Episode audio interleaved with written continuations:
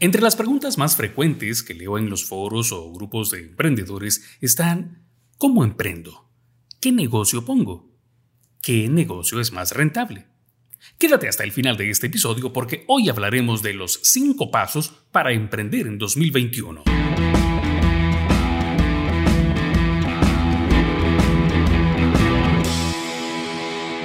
Yo soy José Luis Durón, más conocido en redes sociales como JL Durón. Me especializo en marketing digital y quiero compartir contigo mi experiencia en medios de comunicación y desarrollo web. Justo en estos días, para iniciar el año, me inscribí en un programa de formación y en el grupo privado pude leer a muchas personas que preguntan eh, por ideas para negocio o un poco de luz para saber qué actividades son más rentables en la actualidad. Así que inspirado por saber que muchas personas hoy en día eh, quieren comenzar su propio negocio, pero no saben por dónde empezar, eh, no saben qué hacer, eh, y probablemente tú te estás preguntando qué hacer, qué idea poner en práctica, qué, idea poner en ejecución, en este episodio listaremos los 5 pasos para emprender en 2021.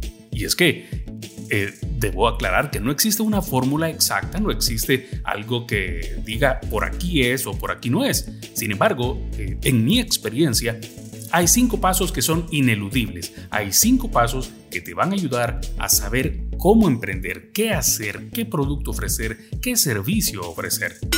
El paso número uno es haz una lista con las cosas en las que eres bueno. Así como lo escuchas, una lista en eh, papel y lápiz eh, en las que tú puedas describir en qué cosas eres bueno, qué estudiaste, a qué te dedicas, en qué cosas eh, pues sabes tú más que otros y que puedes ayudarles, en qué cosas eres tan bueno o mejor, eh, excepcional quizá o superior que otros. ¿Eres bueno en matemática? ¿Eres bueno en jardinería? ¿Te buscan las personas para que les aconsejes? Podrías ofrecer terapias, sesiones de consejería, sabes entrenar perros, gatos. ¿Tienes experiencia en ventas? Haz una lista y escribe en qué cosas eres bueno o buena, en qué cosas eres excepcional, en qué cosas tú puedes diferenciarte o consideras que lo haces mejor que otros. Recuerda que en este paso 1 solo harás una lista de las cosas en las que eres bueno. Aún así, no tengas título en eso, porque al final la gente no está buscando, eh, no te está buscando por tu título, está buscando eh, que alguien le ayude a solucionar un problema que él no puede solucionar. Una vez que ya tienes esa lista, vamos al paso número 2. Pregúntate qué problemas puedes solucionar tú para otros. ¿Qué problemas eh, puedes solucionar con esas cosas en las que eres bueno? Siguiendo la lista de ideas que mencioné en el paso anterior, pregúntate, si eres bueno en matemática, por ejemplo, ¿Podrías enseñar a otros? ¿Podrías ayudar a otros a resolver sus asuntos matemáticos? ¿Podrías ofrecer tutorías o métodos más fáciles para comprender y aplicar lo que están aprendiendo en caso de que fueran jóvenes o adultos que están en ese momento cursando clases de matemática? En caso de que seas bueno en la jardinería, por ejemplo, ¿podrías diseñar jardines o enseñar a otros a cuidar sus áreas verdes? ¿Podrías aconsejar qué tipo de plantas conviene o qué tipo de plantas no conviene según el clima, según la estructura de su casa, según el área disponible para su jardín. Eres bueno en eso.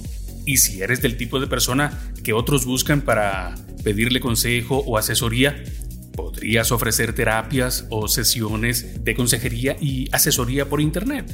Ese es el tipo de preguntas que debes hacerte. Hay personas que eh, son buenas, por ejemplo, y lo dije en el paso anterior, entrenando perros, entrenando gatos. Eres uno de ellos. De esa misma manera, en la que tú eres bueno, eh, puedes eh, ayudar a otros. Probablemente tú tienes una mejor conexión con los animales y hay personas que ni para atrás ni para adelante no saben cómo comenzar ni para atrás ni para adelante con los animales. Entonces tú podrías enseñarles, por ejemplo, a cómo llevar o cómo entrenar a un gato para que vaya al arenero en lugar de que ande haciendo sus necesidades por todas partes.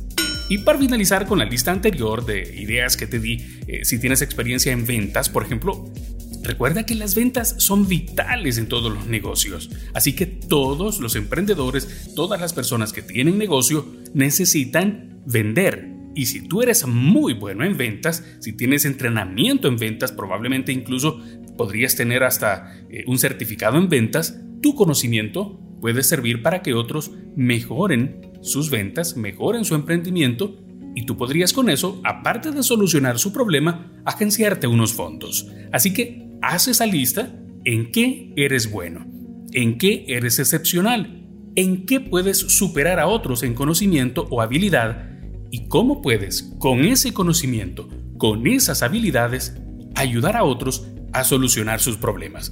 ¿Por qué nos vamos a preguntar esto? Aquí viene el paso número 3.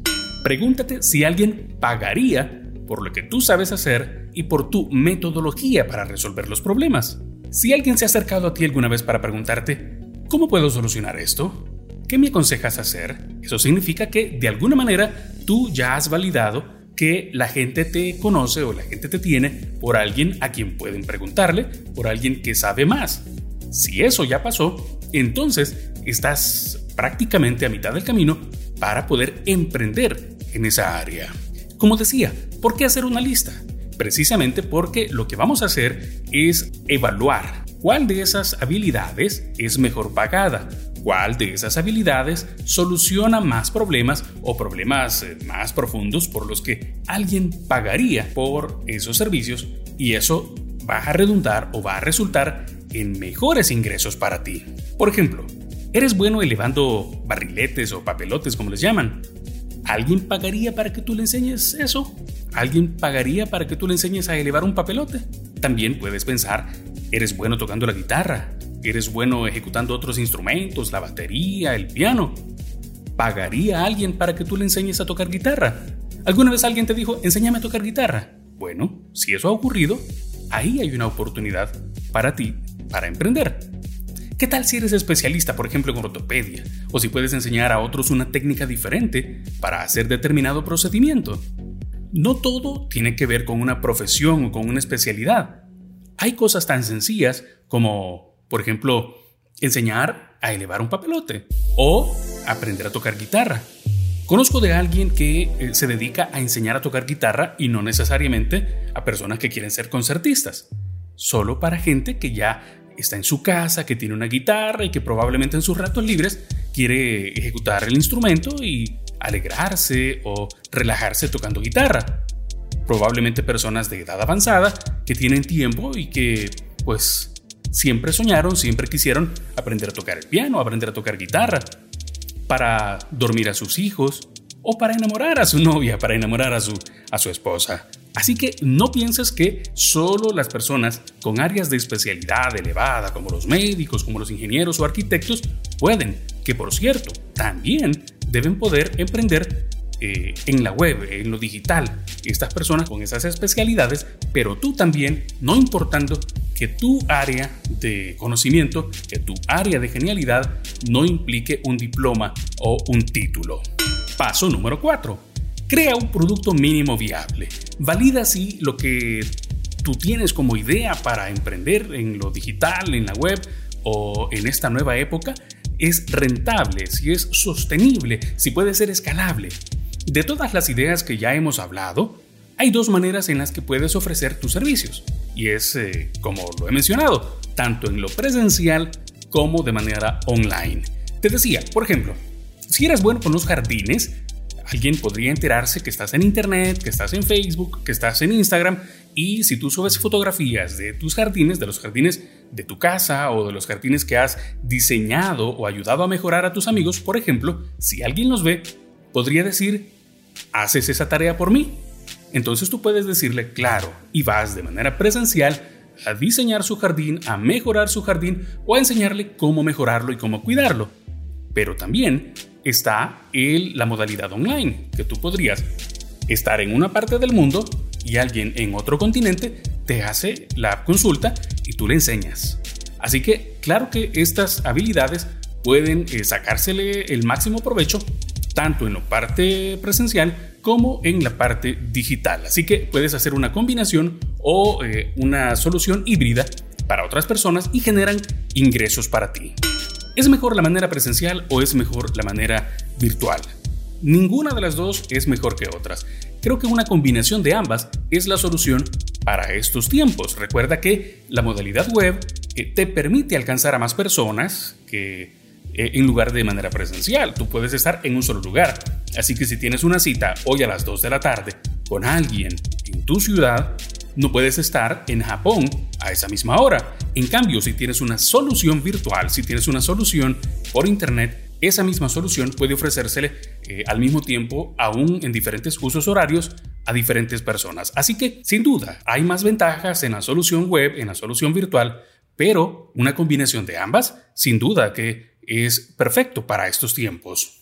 A muchos, por ejemplo, nos ha tocado que damos charlas gratuitas por Internet. Todos los que las reciben nos dicen, gracias, estuvo muy bien, excelente, gracias por compartir, gracias por el conocimiento. Te dicen que todo fue muy bueno, que todo fue muy útil, pero a la hora de que les toca pagar eh, o comprar tu servicio o producto, surge la más común de las excusas, no tengo dinero.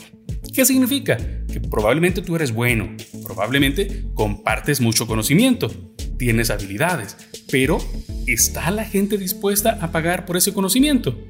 Así que antes de ponerte a comprar grandes inventarios, antes de hacer grandes producciones, valida que existe un mercado dispuesto a pagar por esa solución que tú puedes ofrecer para resolver sus problemas. Claro, puedes tener una solución estupenda, pero si no se vende, de nada sirve.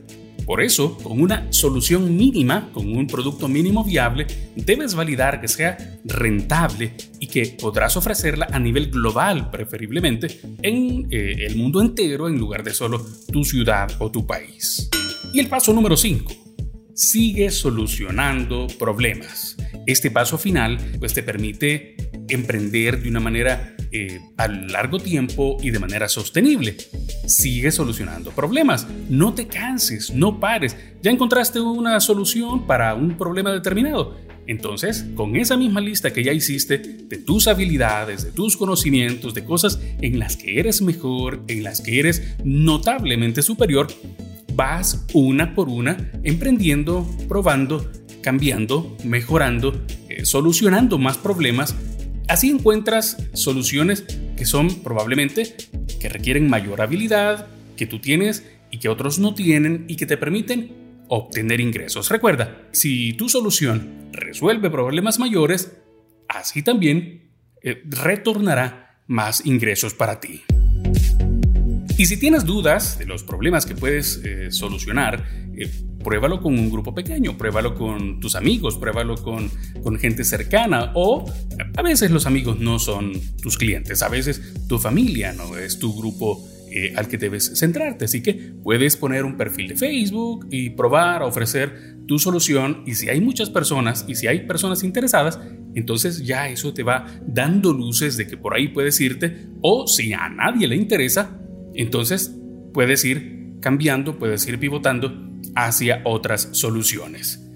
A manera de resumen entonces, te digo que tu emprendimiento está dentro de ti, está en tu cabeza, está en tus manos, tus habilidades, tu conocimiento, no lo busques afuera. Toma tiempo y haz la lista de tus conocimientos o habilidades en las que destacas. Luego, haz una lista de problemas que puedes solucionar con esas habilidades o conocimiento.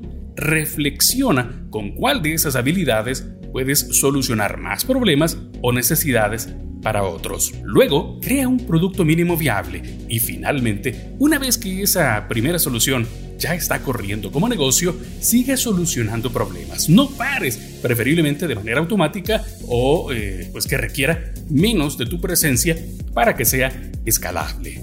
Espero que el episodio de hoy te haya gustado, que te sirva mucho y que puedas eh, ponerlo en ejecución, especialmente que te pueda eh, ayudar a dar luces para que puedas emprender, eh, ya sea con el producto que tienes, con el conocimiento que tienes o nuevas ideas, nuevas soluciones. Recuerda, más problemas resuelves, más posibilidades de ingresos tienes. Comparte este conocimiento con otras personas. Si este episodio te gustó, compártelo, no te quedes con él alguien más puede beneficiarse. Te invito a que si aún no te has suscrito al podcast, lo hagas hoy mismo. Y si aún no eres parte de mi lista de contactos de los detonadores de ventas, que vayas ahora mismo a jlduron.com barra boletín. jlduron.com barra boletín. No lo olvides. Yo soy José Luis Durón, más conocido en redes sociales como JL Durón. Me especializo en marketing digital y mi interés es compartir contigo toda mi experiencia en medios de comunicación y desarrollo web. Aparte de este podcast, también me encuentras en YouTube, ya lo sabes. Para mí será un gusto que nos encontremos en el siguiente episodio. Por lo pronto, te deseo lo mejor. Y lo mejor se consigue poniéndote a trabajar en tus metas. Hasta la próxima.